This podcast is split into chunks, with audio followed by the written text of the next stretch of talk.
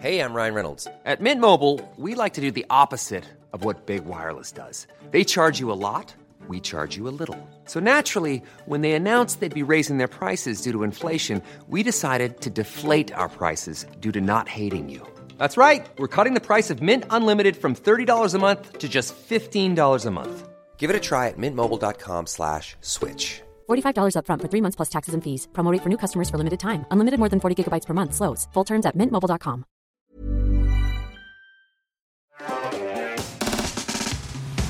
On va euh, pouvoir démarrer cette petite chronique que tu nous as préparée. Ouais. C'est- c'est un ex- Est-ce que c'est un exercice que tu avais déjà fait ou? J'ai jamais fait de chronique live. C'est la première chronique en live de ma vie. quand Bah même. non, mais c'est beau. hein. Voilà. Mais en vrai, honnêtement, comme tu as, comme vu, pas de stress. ça- je pense que ça va. Moi, j'ai une petite pression. je vais pas te non. mentir. euh, T'as bon. pas, euh, non, t'as pas raison d'avoir une petite pression. Euh, C'est le ça- lancement qui est dur. et ça va très bien se Ouais, on va passer. bien se lancer. Surtout si je me trompe de prénom, par exemple. Là, là, c'est Ouais. là, c'est compliqué. Euh, donc, euh, donc euh, tu vas nous parler de, tu vas nous parler de plein de sujets. Je crois que tu nous as préparé des, préparé des petites surprises. Moi, je suis assez Mhm. content parce que j'arrive euh, euh, frais. Tu t'es pas spoil, hein. Non, je me suis pas Ça, c'est cool. Et donc, euh, et donc, bah, je, je te laisse tout simplement nous expliquer de quoi vas-tu nous parler ce soir.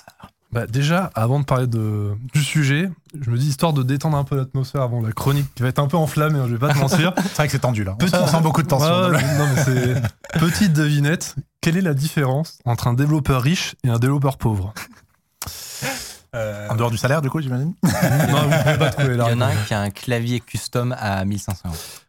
Rien sur Linux. Le développeur riche ne sort pas d'une formation Open Classrooms. non, je rigole, c'est une petite blagounette. Mathieu Nebra, tu sponsorises ma chaîne YouTube quand tu veux. Alors, Il est très sympa en plus. On l'a hein, mais je Voilà. sais qu'il est passé. Et d'ailleurs, en venant dans le train là, je me suis maté quelques underscores, tu vois, pour me faire au truc.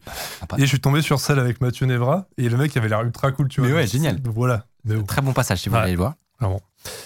Combien gagne réellement un développeur? Donc, c'est un peu le sujet de cette chronique. Les développeurs freelance sont-ils réellement tous des millionnaires exilés à l'autre bout du monde? Les formations en ligne feront-elles de vous le prochain Mark Zuckerberg? Parce qu'en fait, on nous parle souvent du métier de développeur comme le nouvel Eldorado, hein, bien payé, accessible en un ou deux ans, bon confort de travail, etc. Et en fait, pour débunker un peu l'idée, répondre à toutes ces questions, j'ai décidé d'aborder cette chronologique de. J'ai décidé d'aborder, je vais y arriver, cette, cette chronique de manière chronologique. Comme ça pourrait se produire dans un parcours de développeur. Donc je m'explique. Au début, le développeur, enfin le futur développeur, il va chercher à se former. Donc on va parler des différents parcours possibles et de l'entrée dans le monde du travail. Ouais. Et notamment les vrais taux d'embauche. Vois, parce que clairement là-dessus, on peut se prendre des petites douilles, on va pas se mentir. Ouais. Une fois que tu t'es formé, tu vas chercher un CDI, la plupart des gens en tout cas. Donc là, en deuxième partie, on va parler des salaires réels des développeurs quand on arrive en CDI dans une boîte en France. Je vais parler pour la France, hein, parce que je sais que Ça joue beaucoup, oui. ouais, ça joue énormément. Et euh, cette occasion, je vais aussi révéler mon propre salaire en sortie d'école en 2017. Voilà. Grave intéressant, j'avoue. Ouais. Et euh, quand tu as fait quelques années en CDI, il y a pas mal de gens qui pensent à switcher en freelance. Ouais. Voilà, donc dernière partie de la chronique, on va débunker le mythe sur le chiffre d'affaires démesuré euh, des développeurs en freelance.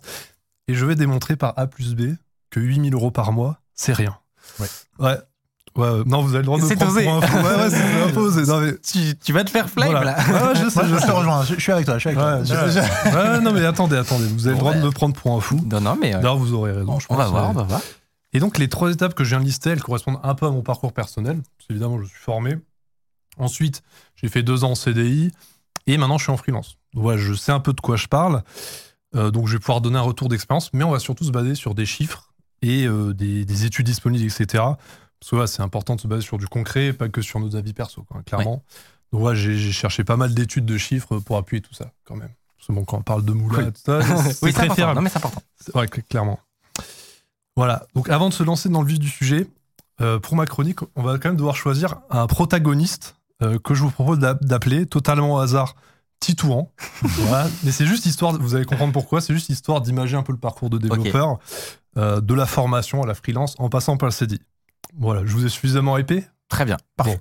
Extrêmement Attends- épais. Et j'imagine qu'on commence avec Titouan qui est peut-être lycéen, c'est ça? T'es bon mais- mais toi, mais il est fort. Non mais il est vraiment fort, regarde. Titouan est au lycée. Ah, voilà, c'est écrit t'es trop fort, mec. À quoi ça sert que je fasse ça Bon, Titouan est au Est-ce qu'il y a lycée. du développement au lycée déjà Bah justement, maintenant. bah regarde, Titouan est au lycée, filière scientifique, donc tout se passe bien. Ouais. Et il lui arrive de coder des programmes sur sa calculatrice, tu vois.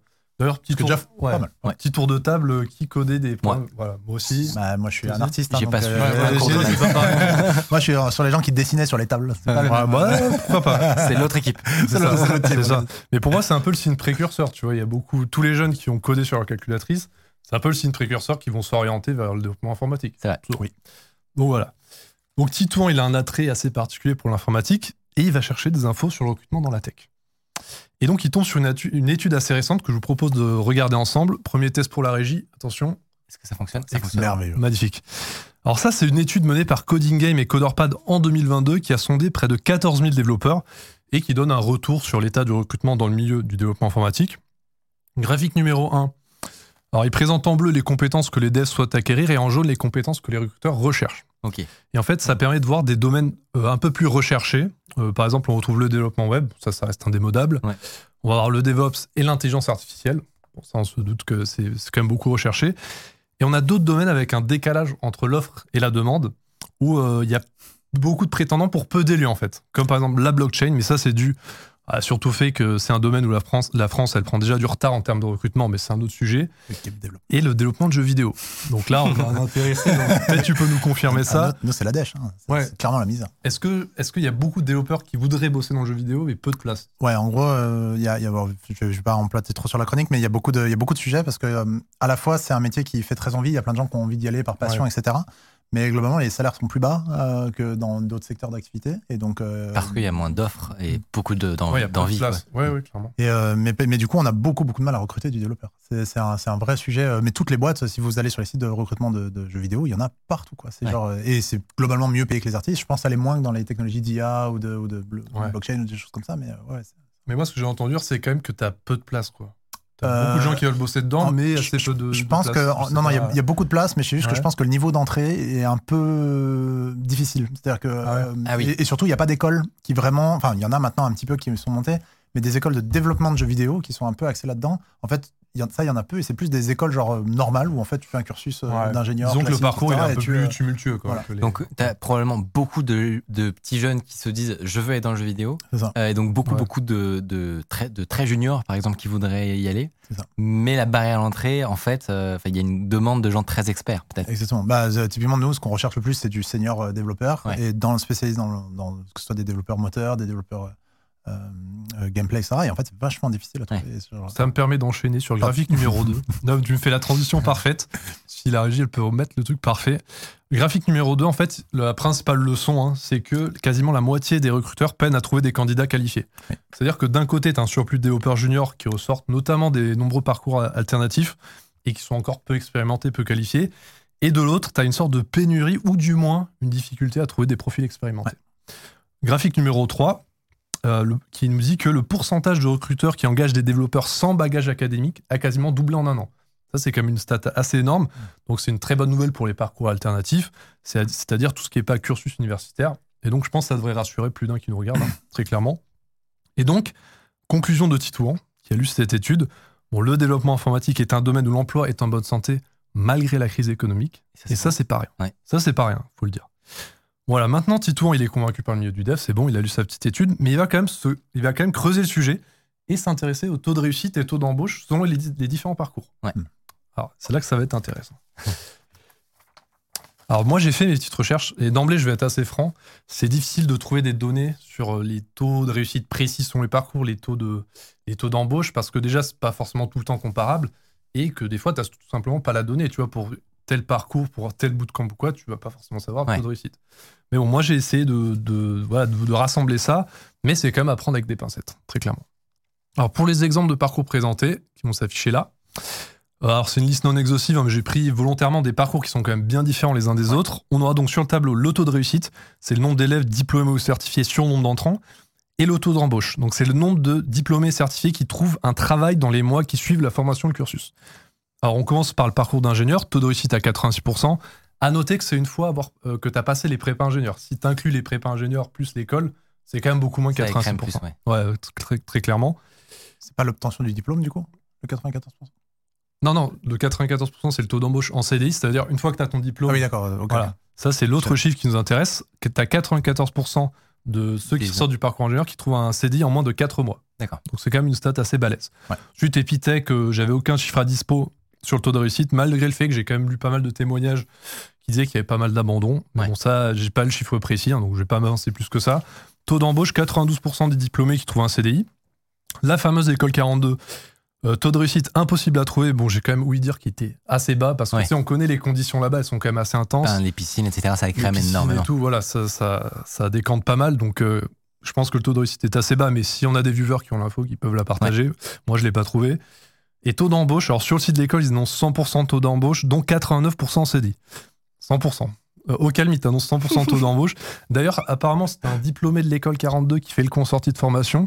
Tu vois, Xavier Niel, il a toujours un petit poste de technicien de surface, juste pour combler les 100% au cas où. Tu vois, bon, voilà. Les bootcamps, euh, taux de réussite, j'ai vu 77%, c'est la donnée que j'ai recueillie chez Webforce 3, qui sont les seuls à divulguer l'info. Ouais. Taux d'embauche entre 80 et 90%. Et pour finir, les formations en ligne du style Open Classrooms O'Clock. Alors, O'Clock, ils sont très transparents à ce sujet sur leur site. Taux de réussite à 92%, taux d'embauche à 70%.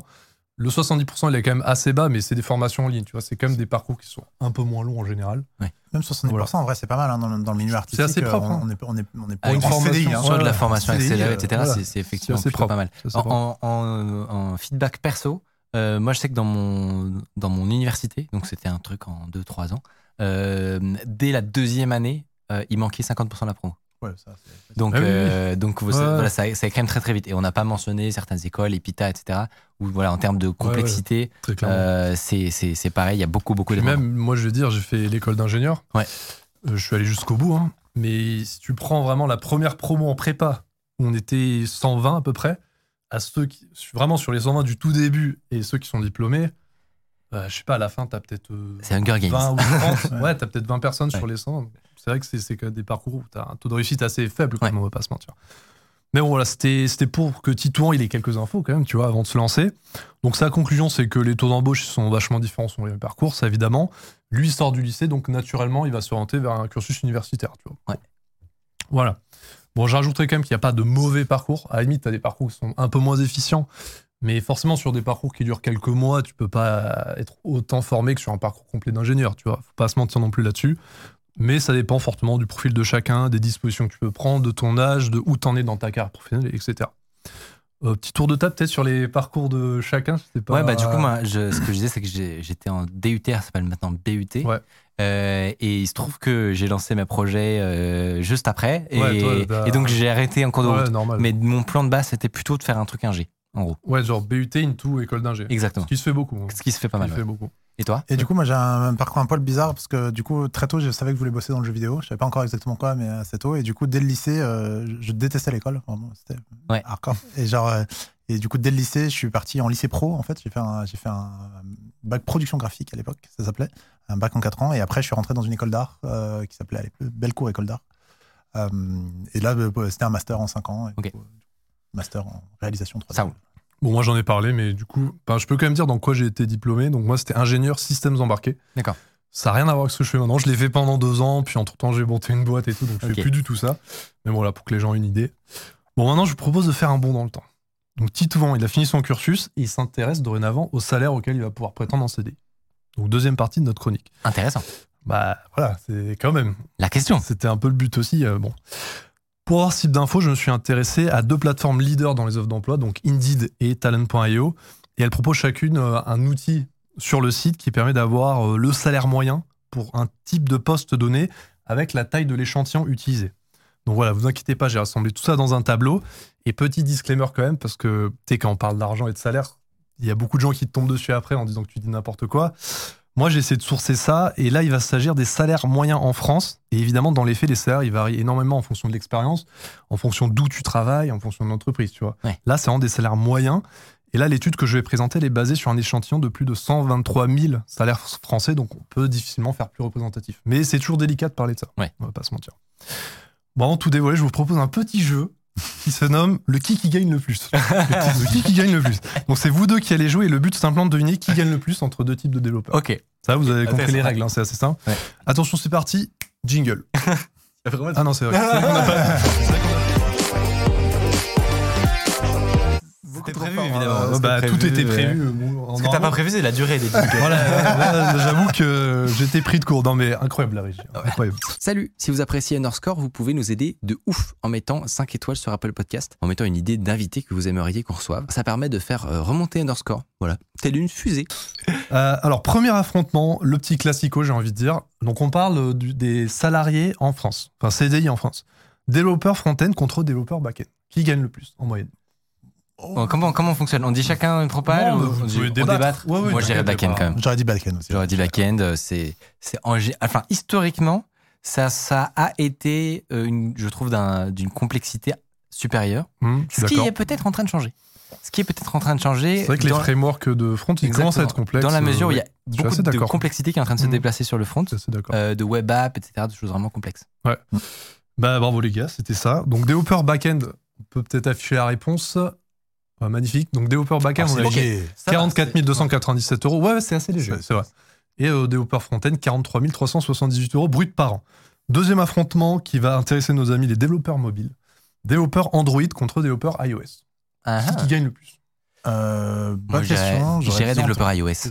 Ah, j'aurais dit Android. Ah ouais, c'est vrai? Bah, en, en fait, Pourquoi? iOS a, a plein de simplicité pour développer euh, sur mobile, notamment parce que, euh, alors nous, on a fait du coup une application euh, sur, Ouais. sur, sur, iOS à un moment donné qu'on voulait faire sur Android. Et en fait, Android, c'est très, très, très, très compliqué. Oui. Alors, Et du coup, et iOS, c'est très simple. je- on est d'accord. On est bien d'accord. Du coup, Je, je, moi, je, je, je vais défendre l'autre point de vue, qui est que, effectivement, je pense que c'est potentiellement plus complexe de dev sur Android, peut-être plus d'offres. mais que y a, la bar- barrière à l'entrée est beaucoup plus basse. C'est-à-dire que sur Mhm. iOS, il te faut un Mac, il te faut très vite une vrai. licence développeur annuelle. euh, et, euh, et du coup, il- en termes de contenu qui est disponible, de vidéos euh, de, dans les universités, ils peuvent pas se permettre de, sauf quel- peut-être oui. euh, là où ils ont que des Macs, tu vois. Vrai. Et ça fait que je pense qu'il y a beaucoup moins de développeurs. La conclusion, c'est que si c'est plus dur euh, et que et que globalement euh, et que et que globalement c'est le c'est le truc accessible, ça fait que probablement que le dev Android est plus cracra. je, suis- je suis d'accord surtout si tu dis que les, les, euh, dans les écoles, par exemple, alors je connais pas les études du coup, mais euh, si c'est plus développé sur Android dans les écoles, il y a des chances que l'offre doit soit beaucoup, C'est enfin, vachement différente. maintenant- on a fait du dev Android. Maintenant, tu as le cross-platform qui est beaucoup utilisé, un vrai. Flutter, etc. C'est vrai. Bon. Bah ouais, ouais, t'étais bon, t'étais bon. Hein, c'est- donc, on va afficher.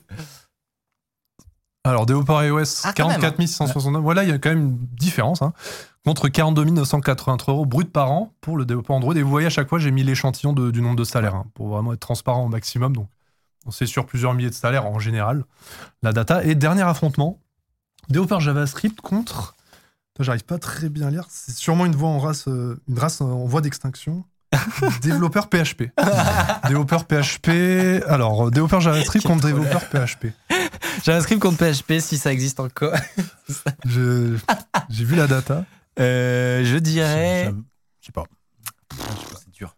C'est dur parce que pour moi c'est deux technos qui sont euh, dans tous les cas très accessibles. Euh, je dirais que Quel est le plus utilisé déjà aujourd'hui euh, Est-ce est-ce- est-ce qu'on est-ce qu'on a une idée du pool? Bah, si tu veux, les développeurs PHP, ils vont défendre leur cause en disant que tu as plein de sites qui reposent sur PHP, ce qui est vrai, sauf que c'est des anciennes versions. c'est des de- WordPress. Voilà, c'est beaucoup de Donc, WordPress et voilà. des anciennes versions de PHP.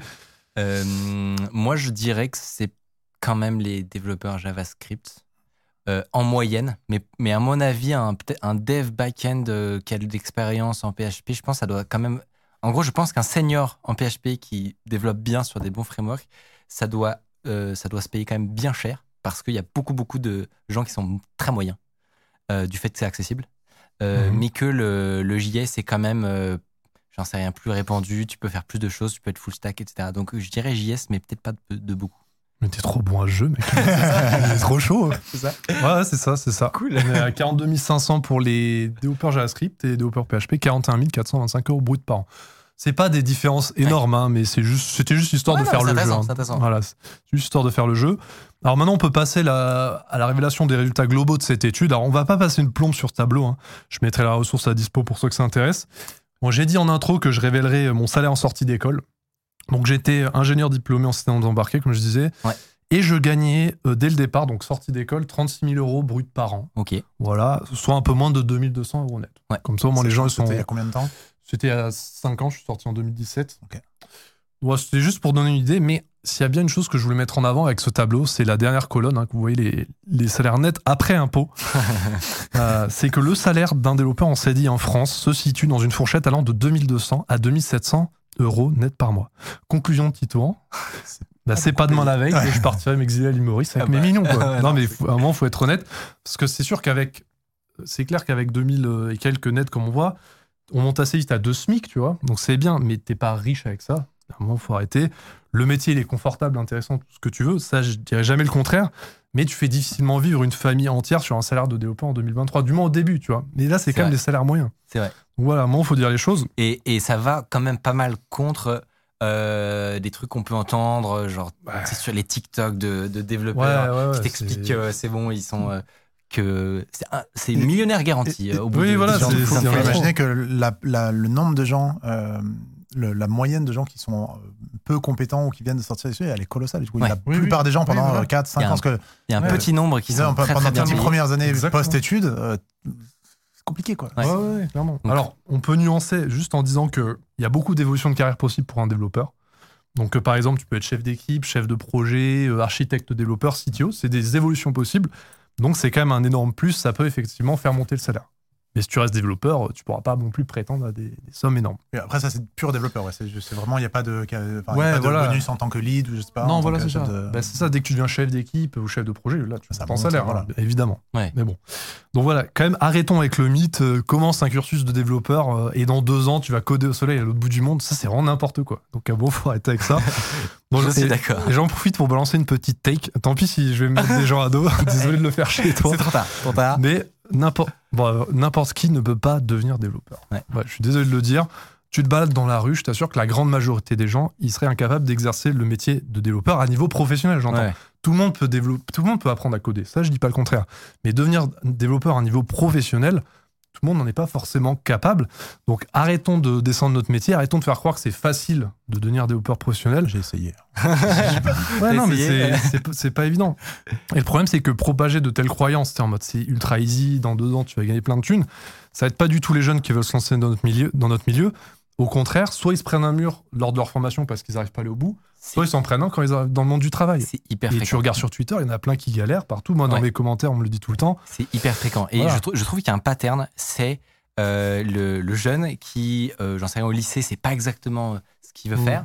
Euh, il est de culture plutôt geek, il aime bien les jeux vidéo, etc.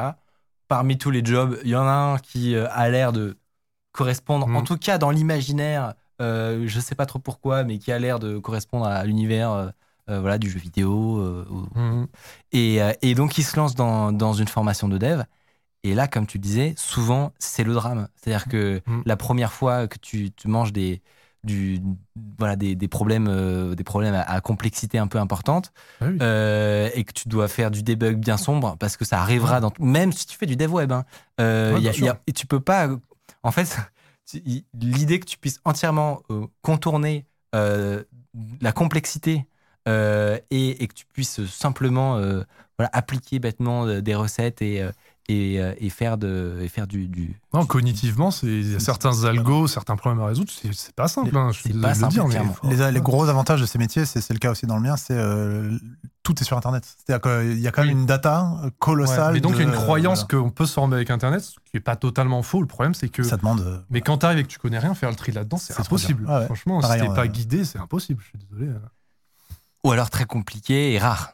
Voilà, si t'es un peu accompagné, c'est encore Ouais. possible. Mais devenir Ouais. développeur professionnel juste avec Internet, c'est faut être accompagné. Maintenant, t'as du chat GPT qui peut ça c'est vrai. Bah, c'est vrai. Ouais, c'est être premier professeur, donc euh, c'est vrai que ça peut changer la donne. Ouais. Tu vois, je dis pas le contraire.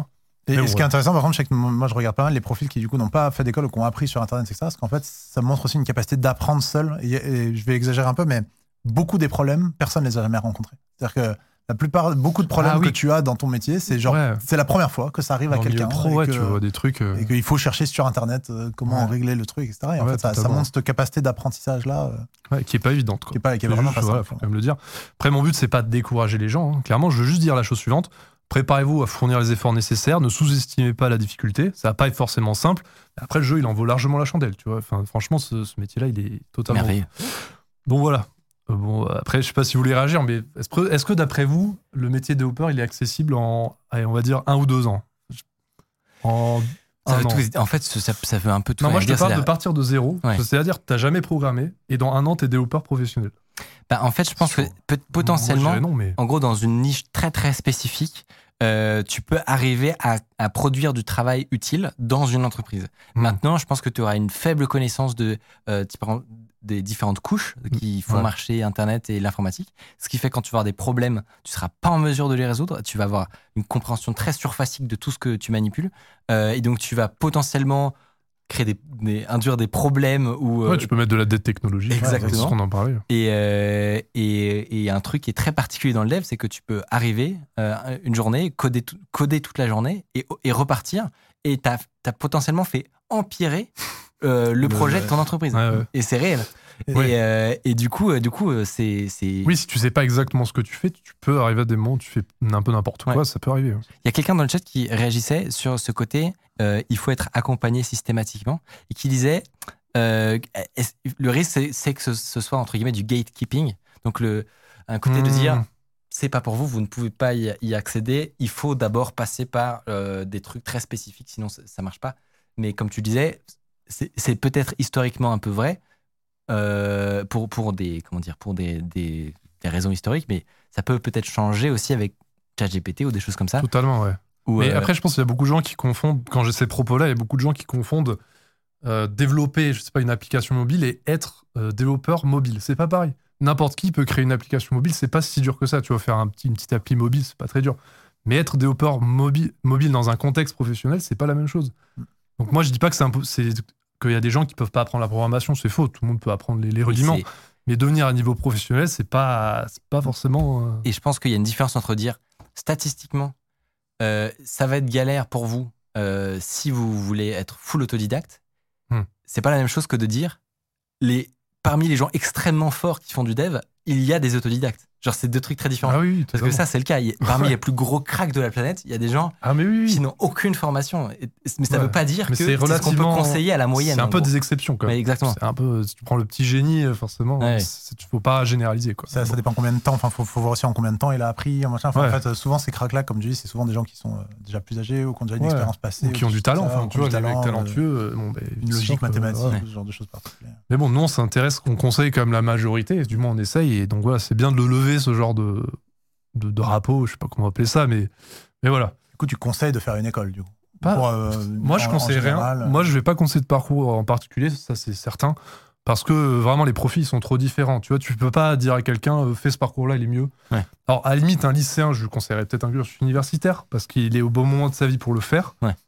Mais quelqu'un en reconversion, oui, là, tu vas peut-être lui proposer plus complexe. un bootcamp que de retourner à l'université ou quoi. Donc voilà, c'est, on peut pas conseiller quelque chose, on peut juste dire, bah, prenez déjà un domaine qui vous plaît et comparez comme Titouan, et suivez l'exemple de Tit- de Titouan. Et voilà, nous on va pas vous dire quoi faire exactement parce que c'est trop, trop custom. Quoi. Et, comme dit le chat aussi, faut même, faut pas oublier en plus de ça toutes les compétences annexes au- à la pure technique, c'est-à-dire euh, Ouais. euh, de la gestion de projet, des Bah, compétences skills, sociales. tout ce qui est soft skills, c'est monstrueux. Et c'est pas ça, c'est Mhm. pas si simple à Ouais. apprendre tout seul dans son coin. Euh, Je veux dire, les écoles te forment pas, pas, beaucoup ça, plus, non. Et c'est là peu, où, euh, Mhm. dans le cadre de l'entreprise, euh, tu, tu vas encore énormément apprendre Ouais, dans tous les cas. Totalement, ouais. Bah, pour moi, les soft skills, c'est plus quelque chose que tu apprends dans, en entreprise, justement, Ouais. qu'en formation. Là-dessus, on est totalement d'accord. On continue Ah. Allez, dernière partie. Ah, donc là, on passe à la dernière étape du parcours de Titouan en faisant un nouveau un bond dans le temps. Donc ça fait que- quelques années qu'il est en CDI. Il commence fortement à s'intéresser au statut de freelance. À sa retraite. à faire un petit capital. Non, mais justement, il est pas sûr d'avoir de retraite. hein. Je sais pas ce que vous en pensez. Moi, je compte pas trop là-dessus. Et donc, euh, il s'intéresse au statut de freelance. Et il a entendu dire que ça permettait d'être plus indépendant et surtout de gagner beaucoup plus. C'est ce qu'il a entendu dire. Donc, une petite recherche s'impose pour confirmer ça. Tu vois, Titouan, il est carré. Il Ouais, fait bien bah, ses recherches. C'est assez Ouais. rare. C'est assez rare. Donc, euh, pour avoir ce type d'infos, on, va- on va se baser sur, la, sur les données de la plateforme Malte, qui est euh, le leader de la mise en relation des travailleurs freelance. Je pense que beaucoup de gens connaissent. Et coup de chance, sur le site, il y a une section qui est consacrée et qui donne les stats sur les TJM des différentes spécialités de développeurs. Donc TJM, ça veut dire taux journalier moyen ou tarif journalier moyen. C'est ce que le développeur va facturer Ouais. par jour. Mais avant de tout dévoiler, on va refaire une petite session de notre fameux jeu Qui qui gagne le plus Cette fois-ci avec les tarifs de développeurs freelance. Ok, très bien. Et si vous voulez le chat, n'hésitez pas à participer. Alors vous êtes prêts? Allons-y. J'hésite à dire jingle parce que... Ah oui, bah, il nous a coupé. Parce que sinon, on est parti. c'est gentil, c'est gentil. Euh, alors, bah, comme tout à l'heure, on va commencer avec le classico, développeur front-end contre développeur back-end, mais cette fois-ci en TGM en freelance. Et du coup, c'est rigolo. Il y, il y aurait une différence entre euh, l'écart euh, CDI et l'écart freelance. Du coup, J'ai pas poussé jusque-là, mais là, on va juste comparer. Mais, Mais peut-être qu'on va en observer, du coup. ouais, ouais. Euh, Ouais, là, oui. faut deviner le, le taux, c'est ça? Faut deviner lequel gagne le plus. hein. Ouais. Genre, Qui gagne le plus J'aurais hein. toujours dit le back-end, mais du coup, euh, c'est- ce qui- ça m'étonnerait qu'il y ait une différence, en gros, que du Ouais, coup, le front-end se mette à gagner plus en freelance, mais c'est possible? En tout cas, le- il y en a dans le chat qui pensent que c'est plutôt front. Euh, En vrai, est-ce que du coup, est-ce que, en f- enfin, est-ce que c'est pas plus simple, par exemple, d'avoir euh, du front-end euh, en freelance et pas, en- par exemple, les- le back-end serait en CDI, en local dans une Ah boîte, et le interne. front-end serait en freelance, ce genre de choses. C'est pas. Je sais pas, hein, Je- c'est genre. Ben, je sais pas. moi, Je vous donne pas d'indice. hein. Non, mais moi, je suis le chat et, Ah, et on, va dire le front. chat Appel Non. au chat. Non, info chat. Ah, Info chat. raté, raté. Non, C'était euh, Vous êtes le développeur back-end. Ouais. Développeur back-end qui est quand même au- bien au-dessus, 555 euros de TGM contre 527 Ouais. pour le développeur front-end. Voilà, ça c'est disponible donc sur le baromètre FR 2023, disponible sur Malte. Hein, ouais, J'invente rien. Deuxième affrontement, celui-là il est facile. Expert cybersécurité contre webmaster. J'aurais dit expert cybersécurité. Pas très sympa. Non mais voilà, c'est J'imagine. Expert c'est cybersécurité. vrai que j'ai fait s'affronter le colosse contre euh, le, le fragile, on va pas se mentir. C'est pas cool. Et donc ouais, c'est très largement le- l'expert euh, cybersécu qui l'emporte. Mais je suis curieux de voir de combien, quand même. Bah, de beaucoup. Ah ouais. Non mais j'ai pris webmaster c'est le plus bas. oui, oui. Expert cy- cybersécurité, c'est le plus haut. C'était pour montrer que tu as quand même des différences. euh, Oui, bon, c'est pour- des ça- métiers ça- qui n'ont rien à voir. hein, C'est pour voir type. un peu. Voilà. Et- Et c'est pas du tout euh, comparable, vrai. attention, peut-être pour les gens qui le voient, ça c'est plutôt des salaires de gens. Enfin, c'est une moyenne si je dis pas de bêtises. Ouais. C'est-à-dire que c'est quand même des gens qui ont en moyenne pas mal d'expérience. Je vais préciser euh, juste ça, après. pardon. Alors, j'aurais peut-être dû le faire avant, mais juste après, je vais vous dire à quoi ça correspond. ça. Parce que tu as totalement raison de faire la remarque. Mais dernier affrontement. Et pour, ch- pour changer, on va s'intéresser à deux grandes villes de France qu'on va faire s'affronter. Ouais. Lyon contre Marseille, où c'est que les développeurs gagnent le plus en freelance? Ah, Ah, ah. J'aurais dit à Lyon, mais il y a un gros pôle tech à Lyon. Ah oui. Du coup, euh, j'aurais dit à Et Lyon. Peut-être que du coup, il y a plus de concurrence.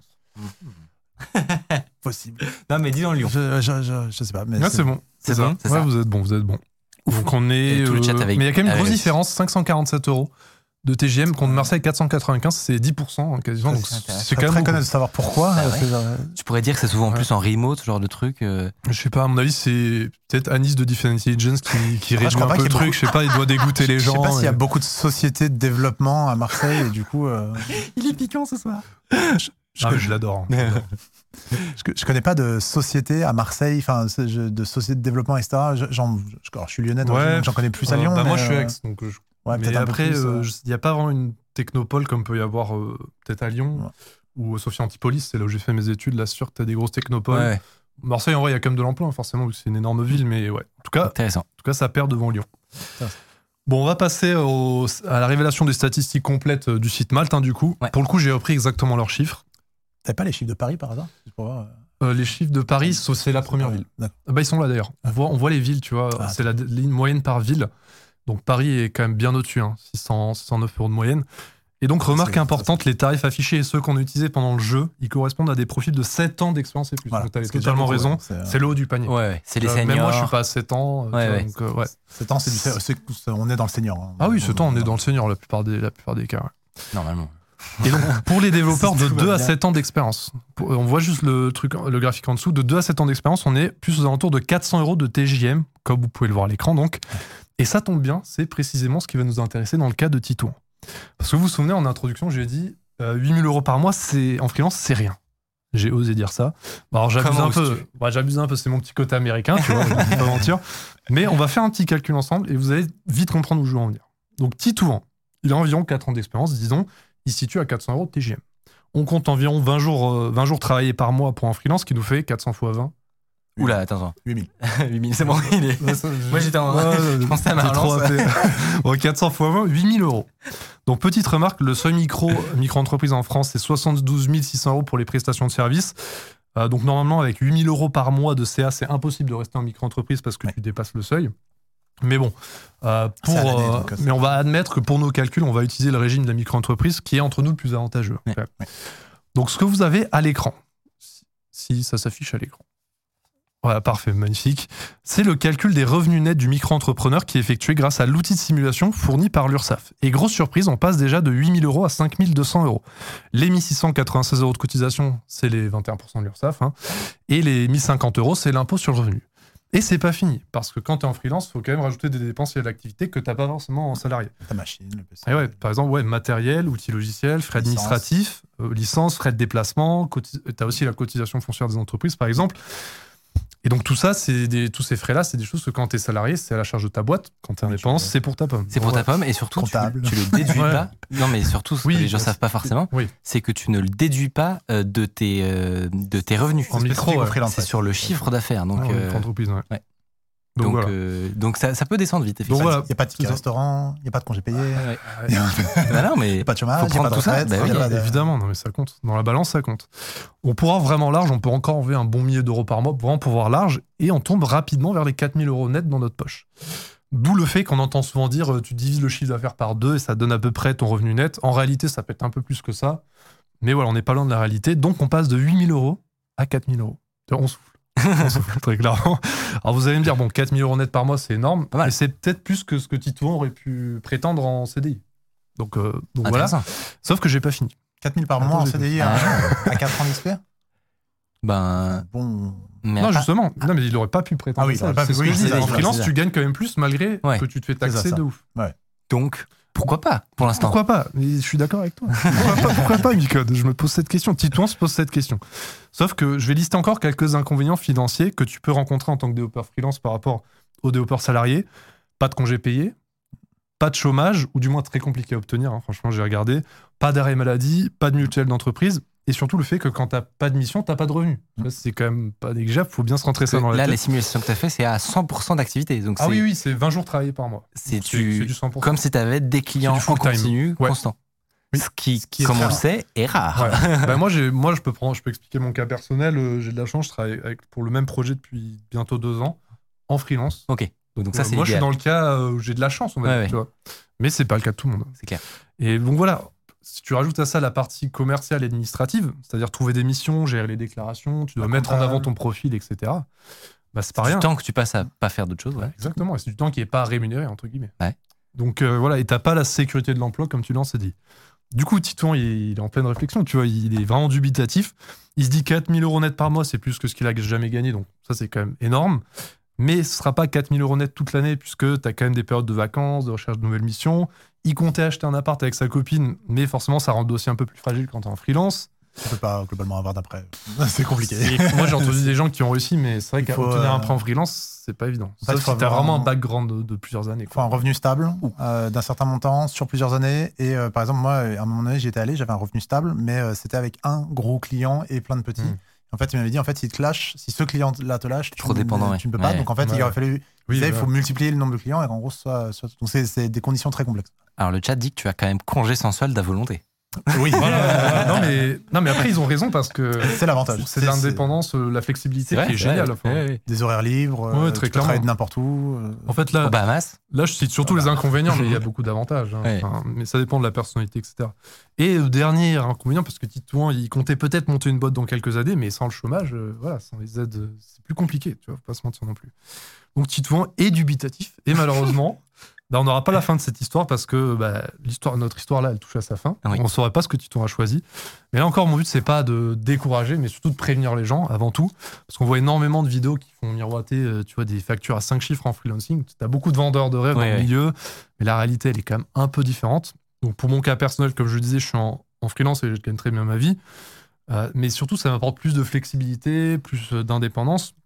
Je vois presque ça comme un état d'esprit, tu vois. Il y a, des- d'autres arguments que euh, gagne plein d'argent. Oui, voilà. Imaginez, c'est ouais. toujours le high risk, high reward. En gros, c'est euh, tu fais des choix plus risqués. euh, parce que, en gros, si tu viens en freelance toute ta vie, tu cotises pas, tu arrives à la retraite, si, tu t'es pas débrouillé tout capital, seul, faut- oui, euh, après, si tu t'auras rien en fait. c'est genre- Ouais. Enfin, moi, je suis dans cette situation-là, du coup, avec euh, la boîte, etc. En fait, euh, à la retraite, je travaille à l'étranger, je j'aurais rien à la retraite. Donc, Mm. en fait, c'est. Ouais, mais tu ça oblige un capital de Bah, du euh, coup, tu dois être dans cet état Du coup, il faut y penser quand Ouais. t'as 20 ans. Je veux dire, les gens, Ouais. il y a beaucoup de gens, je veux dire, mes parents, ils se sont posé la question de la retraite. Ils savaient, euh, Tard, ils, ouais. étaient, ils étaient déjà bien plus Ouais. avancés que moi, qui me l'a supposé. J'avais 25 ans, quoi. Et, Enfin, dire, tout le monde n'a pas une personnalité qui, euh, Qui qui, Et, et on se rend pas forcément compte aussi euh, moralement de ce que c'est d'être entrepreneur, du coup, parce qu'on est dans cette Ouais. catégorie-là. Ouais. Le, le- le côté de du jour au lendemain, tu peux perdre ton travail sans aucune raison, Ouais, sans rien. Tu te retrouves, enfin, tu as des charges, des choses. Les, peut euh, dire que c'est une charge mentale, quoi. Après, euh, comme euh, il disait Miko, c'est vraiment personnalité, tes objectifs, etc. Mais tu as des gens qui seront très heureux en CDI, peut-être même la majorité, je sais ouais, ouais, pas. Donc, euh, donc voilà, Ch- chacun fait ce qui lui convient le mieux. Donc voilà. Alors, Je je pense que, que- su- suivant ouais. les modèles, tu peux quand même euh, cotiser, euh, parce que je vois les grandes discussions dans le chat, Ouais, ouais. tu peux quand même cotiser pour la retraite. Ouais. Euh, Ouais, mais faut C'est- c'est toi-même souscrire toi-même à un faire des- voilà, pas de la recette enfin, Mais ils ont raison de préciser. hein. Moi, Ouais. J'avoue, je, je, je- généralise, voilà, mais- généralise un peu, mais, Mais ty- voilà, typiquement, quand tu as, une, euh, une société ou un truc comme ça, que tu es président, tu fais pas forcément de cotisation à la retraite. Enfin voilà. Euh, c'est moins évident, on va Ouais. dire. C'est pas automatique comme ça peut l'être pour le salarié. Moi, je pense que vous l'aurez compris. Après les vendeurs de rêves, voici venus les briseurs de rêves. Donc, je pense que vous l'aurez compris. Moi, je fais, par- je fais partie de la deuxième catégorie, hein, je pense. Mais je pense que certains me remercieront plus tard, peut-être. Mais en tout cas, s'il y avait une chose qu'on pourra jamais débunker sur le métier de développeur, c'est qu'on fait quand même le, meilleur- le meilleur métier du monde. on est d'accord. Voilà, et ça, ça fait plaisir. Voilà. Pour finir sur une bonne note. Exactement, non, mais justement, Je ne suis pas d'accord. On va se battre. Et, c'est ça qui, en fait, au fond, c'est c'est ça qu'il faut dire, c'est que tout ça, toi, toi, tu fais juste des mises en garde euh, pour qu'il n'y ait pas de, de- de déception Voilà. et que parce que ça, ça peut quand même Mais après, je suis piquant volontairement. Les gens, ils peuvent le comprendre. mais- Exactement. Et puis, et puis la réalité, c'est que ça a un impact dans le réel. Les, les gens qui vendent du rêve euh, et qui vont faire faire des choix à des petits jeunes euh, au Mm. lycée, euh, ça- tu, tu ruines pas ta carrière si tu, si tu, voilà, si tu changes d'avis ou si tu te, si tu te rediriges. Voilà, Aujourd'hui, c'est vraiment possible de, de, de changer, mais quand même, c'est c'est pas rien de, de s'engager Ouais, dans ouais, quelque ouais. chose euh, sur des fausses idées euh, Ouais. et de se prendre des déceptions de fou. Donc, si vous voulez faire, faire du dev, c'est une très bonne idée. C'est un excellent métier. Ouais. Faites-le pour les bonnes raisons. Je serais très curieux d'avoir s'il y avait des chiffres de redirection professionnelle euh, chez le développeur, par exemple. En effet. ça- Mais en tout cas, ce qui est sûr, c'est qu'il y a beaucoup de reconversions prof- Ouais. professionnelles vers le dev. Dans ce milieu, Ça, ouais. Oui, ça c'est sûr. ouais. En effet. En tout cas, c'était hyper intéressant. Bah, merci. Euh, et et j'ai- l'impression que le, ça a passionné le chat. Ah ouais, mais... Mais c'est Bah, le t'as genre de. voulu, inviter ça. le frère le codeur. hein, Mais non, mais en fait, c'est le, c'est le genre de sujets qui sont. euh, euh, qui intéressent tout le monde. Voilà, Ouais, c'est. euh, Puis c'est toujours difficile de parler d'argent. Euh... Bah, en France, bon, c'est ce que dit tout le monde. hein, En Oui. France, c'est tabou. En vrai, de moins en moins quand même, ça, ça va. La preuve, on en parle. Voilà. Mais Mais- c'est vrai que des gens peuvent vite te tomber dessus pour ça. Moi, j'essaie de sourcer au maximum, tu vois, pour essayer d'être un peu crédible. Donc voilà, j'espère que le message est passé après. C'est ça. Et puis voilà, dans, dans tous les cas, n'hésitez pas Oui, à, chacun à, fait ce qu'il veut. à après. partager aussi votre expérience à vous, qui est peut-être différente. Euh, et, euh, et, euh, et voilà, et on en discute tous ensemble. N'est-ce pas? Parce qu'on est des, des, des gens grands, Voilà. polis. Genre civilisé. Exactement. Euh, et je pense qu'on arrive euh, à la fin de cette émission. Euh, je vous l'annonce qui a été euh, la plus longue de, de cette. euh, de cette euh, J'arrive même plus à parler. on est fatigué, on est tous fatigués. hein. exactement. Un marathon. J'espère que, en tout cas, vous avez trouvé ça intéressant. Euh, ça, ça débat sur les sources. Je vois que ça débat sur les sources. Ouais, mais C'était sûr. Non, mais c'est normal en fait. Mais en fait, que- jette un pavé dans la mare après. et- en fait, surtout sur les, en gros, sur les, les sources euh, dans ces écosystèmes-là, ce qui est complexe, c'est qu'elles dépendent de qui veut bien les donner. Euh, Et donc, ça dépend des écoles en question, du fait que ça disclose. Non, mais les taux de réussite et taux de et taux d'embauche, c'est les chiffres les moins sûrs que j'ai pu donner. Ça, je, con- ça, je concède. Après, pour être, pour être dans le truc et recruter en ce moment du, du senior développeur, etc., euh, les chiffres me paraissent complètement cohérents. Ouais. Enfin, Ah c'est oui, c'est- on est dans- c'est juste, j'ai précisé sur le nombre d'expériences parce que quand je vois des chiffres à 500, 600, 700, je dis attention, on est quand même sur des profils qu'on déjà plutôt senior. Effectivement. plutôt, plutôt senior, c'est pas les chiffres de junior, mais, euh, T'avais raison. mais par contre, c'est- c'était cohérent. par En tout cas, euh, moi je l'ai trouvé très très cool. Merci, euh, merci à vous Avec deux de l'avoir partagé avec moi.